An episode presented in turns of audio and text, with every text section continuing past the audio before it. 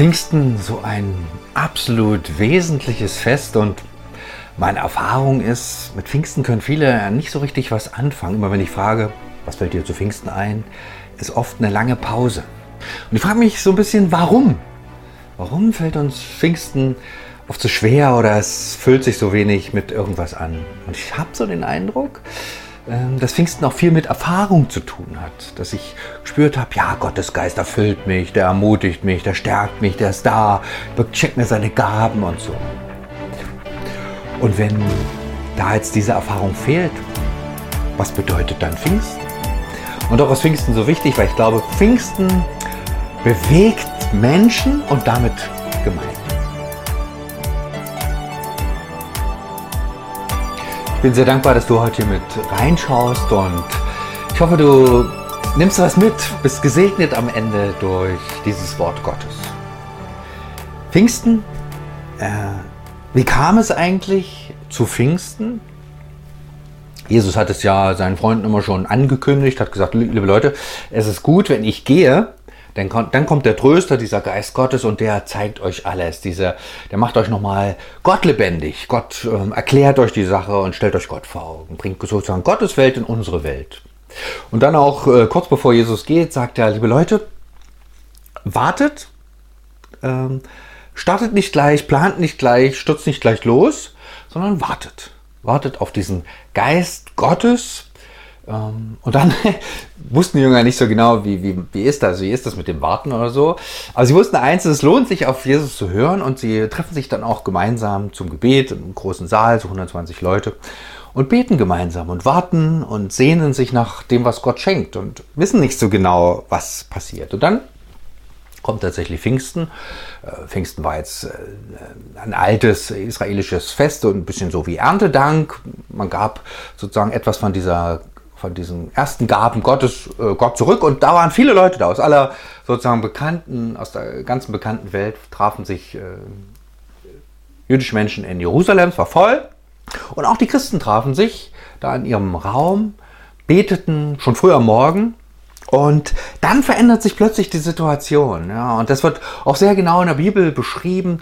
Äh, plötzlich kam Wind, es kam wie was wie Feuer, so wie Flammen. Und jeder Einzelne spürte diese Gegenwart Gottes. Also Pfingsten war plötzlich was ganz sehr Persönliches, aber auch aufgehoben in dieser Gemeinde. Ähm, und dann finde ich es ein bisschen schade, dass äh, Lukas, äh, der Evangelist Lukas, nicht so erzählt, ja, und dann hat der so drauf reagiert und der so, und dann war das so oder so, und die haben sich so gefühlt. Nein, Lukas sagt, der Heilige Geist kam, es war hörbar, es war fühlbar, es war erlebbar, auch was ganz Wichtiges. Und er kam nicht nur auf drei, so, Petrus und so ein paar Auserkorene, sondern auf alle, die da waren. Ja. War jetzt mehr oder weniger fromm, das spielte keine Rolle, er kam auf alle.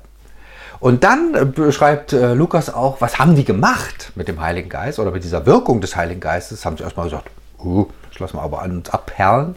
Nein, sondern die waren so vorbereitet in der Situation, die waren so, denen war klar, wenn wir jetzt hier nicht, wenn jetzt hier nicht der Heilige Geist uns motiviert, uns äh, formt, uns vorantreibt, das mit uns wird es nichts. Also wir haben die Power nicht.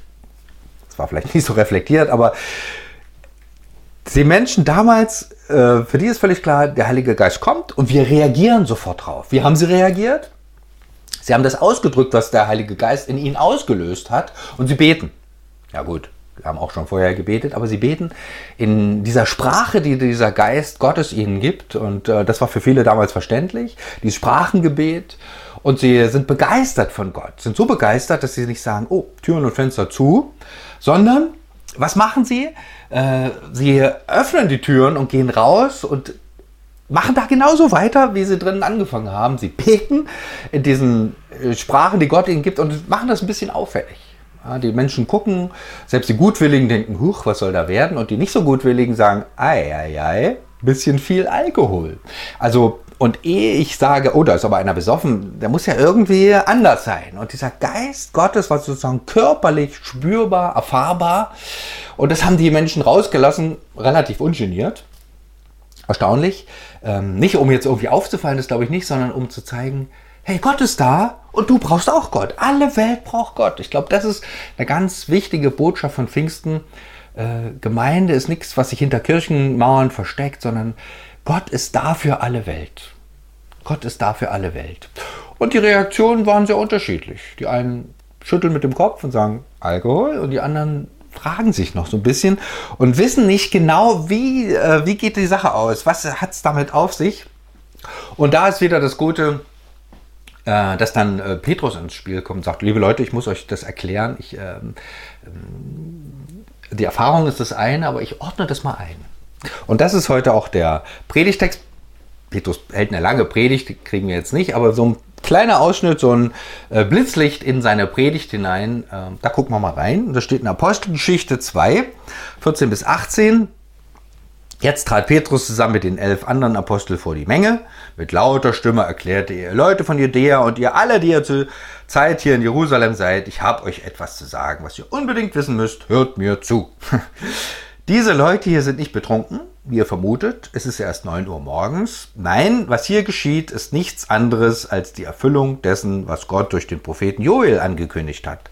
Am Ende der Zeit, so sagt Gott, werde ich meinen Geist über alle Menschen ausgießen.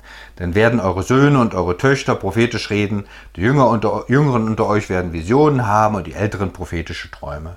Sogar über die Diener und Dienerinnen, die an mich glauben, werde ich in jener Zeit meinen Geist ausgießen und auch sie werden prophetisch reden. Und was Petrus hier sagt, ist eben ganz wichtig. Er ordnet das nochmal so ein, dass es die Menschen auch verstehen können. Und er zieht den Propheten Joel zu Rate und den kannten die Menschen, das war klar. Und Joel, das war auch nicht erst gerade gestern passiert, sondern auf jeden Fall 500 Jahre her. Ähm, das ist eine lange Zeit.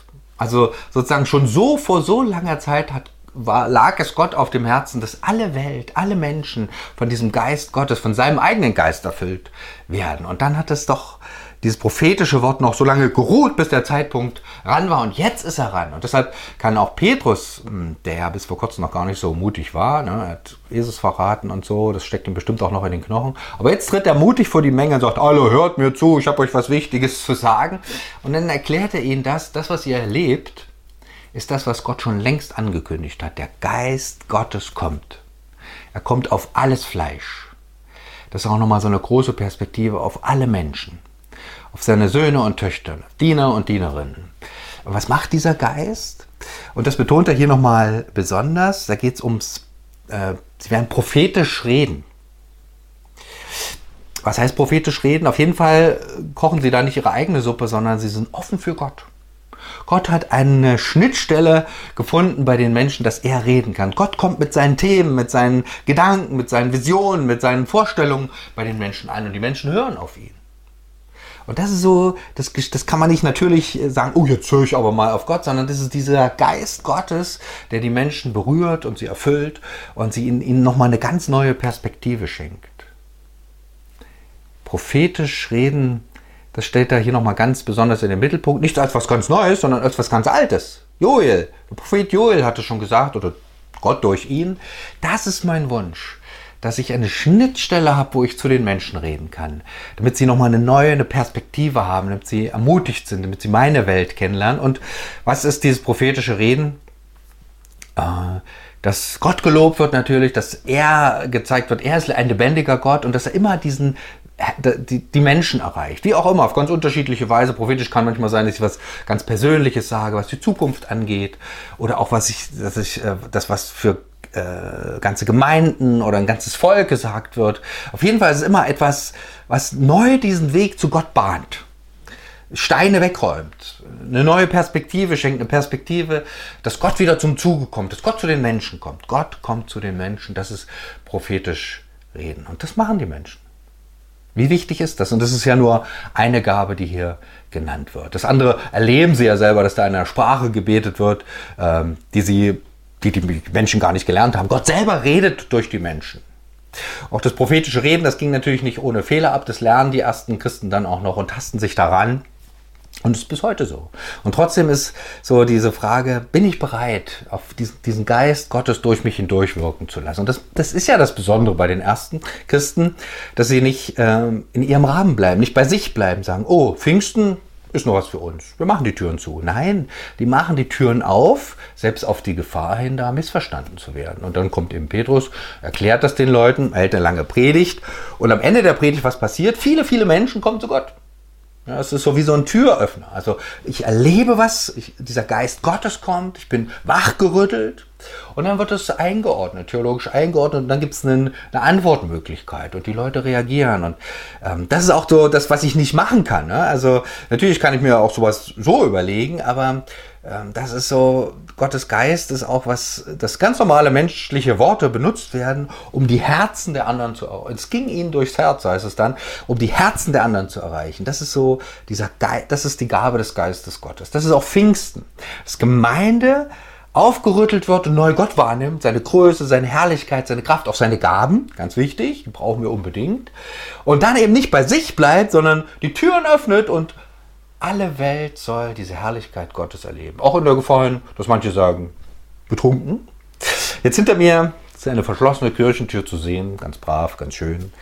Ähm, schönes Portal übrigens. Aber die Frage ist, wie ist das so für uns, für mich ganz persönlich und für uns als auch als Gemeinden? Sehnen wir uns nach diesem Geist Gottes? Sagen wir, brauchen diesen Geist. Wenn wir sagen, wir kommen auch so klar, okay, Geist Gottes da, da nicht. Aber Pfingsten ist ja die Erinnerung oder die Einladung, dass wir selber sagen, Heiliger Geist, dich brauchen wir. Auch dieses Energiegeladene, dieses, was so ein bisschen die Strukturen übersteigt oder manchmal auch sprengt, deshalb ist immer mit dem Heiligen Geist immer so eine Sache. Aber der mich wieder neu erfüllt, neu begeistert, neu ermutigt oder mir seine Gaben ins Herz legt und mich am Ende prophetisch reden lässt. Äh, dass Gott zum Zuge kommt. Das ist Pfingsten sind wir da bereit und sagen, komm, Heiliger Geist, ich brauche dich. Damals die ersten Christen haben das so erlebt und dann hörte ja Pfingsten nicht auf, sondern immer da, wo neu Gott äh, sich Bahn brach, wo Menschen Sehnsucht und einen Hunger nach Gott hatten, dann kam dieser Heilige Geist. Oder manchmal auch ganz neu, wo sie gemerkt haben, oh, jetzt klemmt aber hier die Säge. Und dann, wenn man so diese Geschichten anguckt, ist das nie so Schema F, so Heiliger Geist und zack, so wie hier, sondern es ist immer etwas, es variiert immer und trotzdem ist es immer auch unverfügbar. Und trotzdem ist es wichtig, dass da Menschen waren, die gesagt haben, wir beten. Und da waren sie manchmal selber ganz überrascht, was dann passiert ist. Ja klar. Aber äh, Menschen haben sich ausgestreckt nach Gott und haben gesagt, Heiliger Geist, wir brauchen dich. Manchmal haben es gar nicht so klar benannt, aber Gott, wir brauchen dich. Wir brauchen deine Kraft, wir brauchen deine, deine Perspektive, dass du uns ausrichtest auf dich selber. Und wir brauchen auch deine Gaben. Und dann war es immer auch was Erlebbares, so wie wir hier mit Wind und Feuer, Ruach, das heißt der Geist, das ist auch Wind, diese Kraft Gottes und diese, die sich auf die Menschen auflegt. Äh, wenn dieser Geist Gottes kommt, heißt nicht, dass da plötzlich ein Superheiliger rausspringt. Nein, ganz im Gegenteil. Das sind ganz normale Menschen mit allen Fehlern. Das zeigt auch die Apostelgeschichte und das zeigt die Kirchengeschichte und kann man heute erleben. Aber das Entscheidende ist, ähm, dass wenn dieser Geist Gottes kommt, dass sich da was freisetzt, dass Gott sich entfaltet und dass ich was selber erlebe, dass ich erfahre, wow, Gott ist ein lebendiger Gott. Er ist absolut zu loben, er ist wunderbar und er bringt seine Gaben mit. In mich, ganz normalen Menschen, legt er seine Gaben rein und ich äh, habe so einen kleinen Tick, so eine Offenheit für seine, für seine Welt. Und manches Mal, dann legt er mir auch seine, seine, seine Gedanken, seine Visionen, sozusagen sein, sich selbst in mein Herz. Und ich nehme was wahr von seiner Größe, von seiner Liebe zu allen Menschen. Und das muss auch alle Welt wissen. Das ist Pfingsten. Pfingsten ist neue Begeisterung für Gott, neue Anteile habe an seinen Gaben und, und auch eine neue Liebe zu ihm natürlich, aber auch zu den Menschen. Deshalb gehen die ersten Christen raus auch auf die Gefahr hin ausgelacht, nicht verstanden zu werden. Das ist auch so was, was ich in der Bibel öfter finde. Auch Jesus selber macht das. Ne? Er geht zu den Menschen, erzählt was und die Menschen äh, verstehen ihn nicht und er erklärt es nicht mal unbedingt. Hier erklärt es Petrus, er predigt, er lädt die Menschen ein, die Menschen kommen dazu und Gemeinde entsteht. Wie ist das, wenn wir heute sagen, komm, Heiliger Geist, komm und erfülle mich mit deiner Kraft. Und ich glaube, wir brauchen da so neu eine Sehnsucht, eine Liebe nach diesem Geist Gottes, weil wie weit kommen wir ohne ihn? Wir brauchen wieder diesen Geist Gottes, der uns ein Herz für ihn schenkt, diesen lebendigen Gott, dass er auch manche Strukturen, manche Formen, manches Eingeschlafene sprengt und uns so diese Weite schenkt. Diese Liebe zu ihm und diese Liebe zu den Menschen. Und dann auch natürlich angefüllt mit seinen Gaben, wie wichtig sind die, dass wir von Herzen ihn loben, in allen möglichen Sprachen und auf ihn hören und ihm Freiraum lassen, diesem Geist Gottes Freiraum geben. Komm, Heiliger Geist. Und ich glaube, hm, Gott hört dich auf. Gott können wir bitten. Gott ist ein Gott, den wir, der, der sich bitten lässt. Und wir können sagen, komm, Heiliger Geist. Und Gottes Geist kommt ganz neu zu uns. Ein großes Geschenk. Komm, Heiliger Geist. Und Vater im Himmel ist es so was Großartiges, dass wir das so nachlesen können in deinem Wort. Du verschenkst dich. Du hast das schon immer geplant. Du möchtest, dass dein Geist bei uns Menschen landet. Und Herr, wir brauchen dich. Heiliger Geist, erfülle unsere Herzen ganz neu. Komm mit deiner Liebe, mit deiner Macht, mit deiner Barmherzigkeit, aber auch mit deinen Gaben, mit deinem Feuer und Vater im Himmel und Heiliger Geist, führ uns hinaus auch in die Weite zu den Menschen, die deine Liebe brauchen und sprengen auch immer wieder unsere Vorstellungen, unsere Möglichkeiten, unsere Strukturen, dass Gemeinde neu entsteht.